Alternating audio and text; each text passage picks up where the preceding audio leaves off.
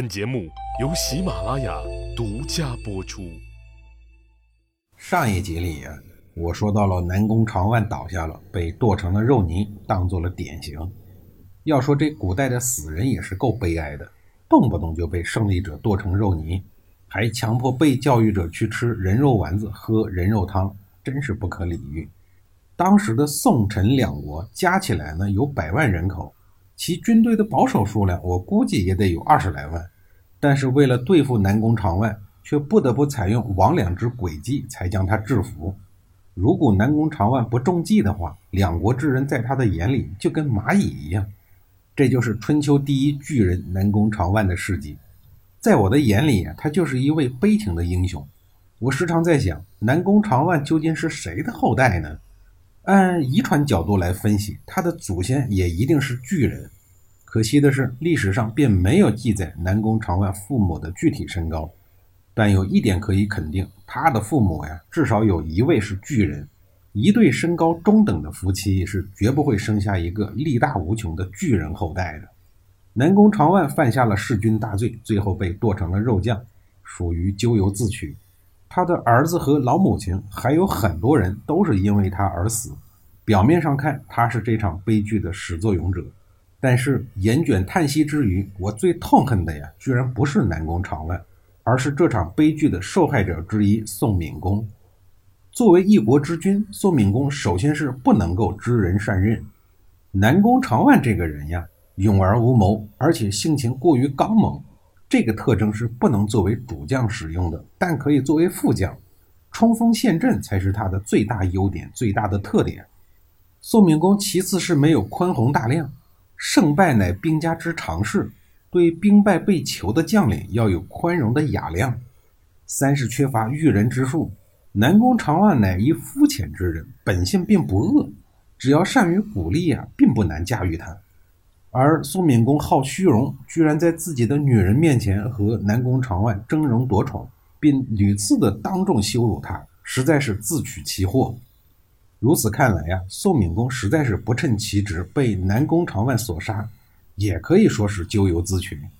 君臣关系是一门学问，在这其中，君如何用臣待臣是决定性的一环。南宫长万肯定算不上贤士，但凭借他的力量和勇猛。当一个能人来用还是没有问题的，这样的人用得好将大有可为，用得不好就成为了一名弑君的暴徒。可惜啊，可惜！南宫长万自然有过错，但追根溯源是宋闵公的促狭昏聩所导致，他才是造成这个悲剧的始作俑者，他才是真正的凶手。说完了南宫长万的事儿，咱们接着说齐国和鲁国的事儿。长勺和成丘的两次战役。齐国虽然都没有取得胜利，但齐桓公最终还是让鲁国领悟到一个可怕的事实，那就是自己在跟一个强大的邻居为敌。虽然胜利也是一种不幸。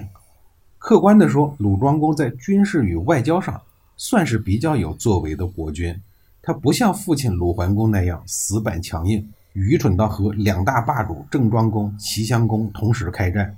最终窝囊的死在了给他戴绿帽子的齐襄公之手。鲁庄公精明如他的伯父鲁隐公，但他比鲁隐公呢要坚韧得多，不会被臣下牵着鼻子走。即使面对强大的齐桓公，他依然能够保持其国君的尊严。总体上呢，该强就强，该硬就硬，该软就软，该忍就忍。后来由于齐桓公的威望与仁德，鲁庄公审时度势，逐渐软化了态度。适时的承认了齐国的霸主地位，这样一来呢，也保全了鲁国。后来他还与公元前六七二年赴齐国纳币求婚，这使得齐鲁关系上了一个新台阶。鲁庄公唯一的遗憾就是前面所说的接班人的事儿没处理好，使得后续的鲁国乱作了一团。齐桓公的霸业就是管仲的霸业，齐桓公只是躯壳，管仲才是灵魂，但齐桓公更为伟大。因为他能够任用管仲啊，随着管仲的病逝，春秋五霸之首的齐国霸业便开始逐步的走向下坡。春秋时期霸主地位的唯一依靠是武力，而不是法理，因此霸主这个职位是无法世袭的。当武力衰弱时，霸权就会转移；霸主一旦身死，霸权立刻就会消失得干干净净、一尘不染。公元前六四五年，管仲病逝的前夕，齐桓公前去探视的时候，问他：“仲父的病已经很严重了，您还有什么要教诲我的呢？”管仲说：“其鄙人有谚语曰：‘居者无宰，行者无埋。’今臣将远行，胡可以问？”意思是说，家居的人不用准备外出时车上要装载的东西，行路的人不用准备家居时需要埋藏的东西。现在我将要远离人世了，哪儿还有值得您询问的地方呀？齐桓公说：“希望仲父不要谦让啊。”管仲回答说：“希望君王您疏远树雕、易牙、魏开方这三个人，绝对不能让他们掌握政治权力。”管仲为什么强调这三个人是危险分子呀？我得介绍一下他们的背景。首先说树雕，他是齐桓公最亲信的宦官。这个人呀，本来并不是宦官，但是为了能够贴身伺候齐桓公，自愿接受了宫刑，成为了一名太监。易牙呢，是一位技艺超群的厨师。有一天，齐桓公无意中对易牙说：“什么美食我都吃过，就是没吃过人肉。”当天晚上就有一盘蒸肉给端了上来，异常的鲜美。齐桓公吃了以后，大大的赞赏，连说这是绝世的美味。易牙说道：“这是我三岁儿子的肉，所以奉献给国君。”说到这儿呀，我真是可怕呀，头皮都发麻。一是易牙能下得了手，二是齐桓公能够吃得进去。最后一个人是魏开方，他是魏国的一位贵族，他追随齐桓公长达十五年之久。期间呢，一次都没有回家探望过父母。面对这三个人物所表演的一脸忠诚，齐桓公一直深为感动，深以为然。管仲说：“人性是这样的，没有人不爱自己超过爱别人。如果对自己的身体都忍心残害，那对别人岂不更能下毒手吗？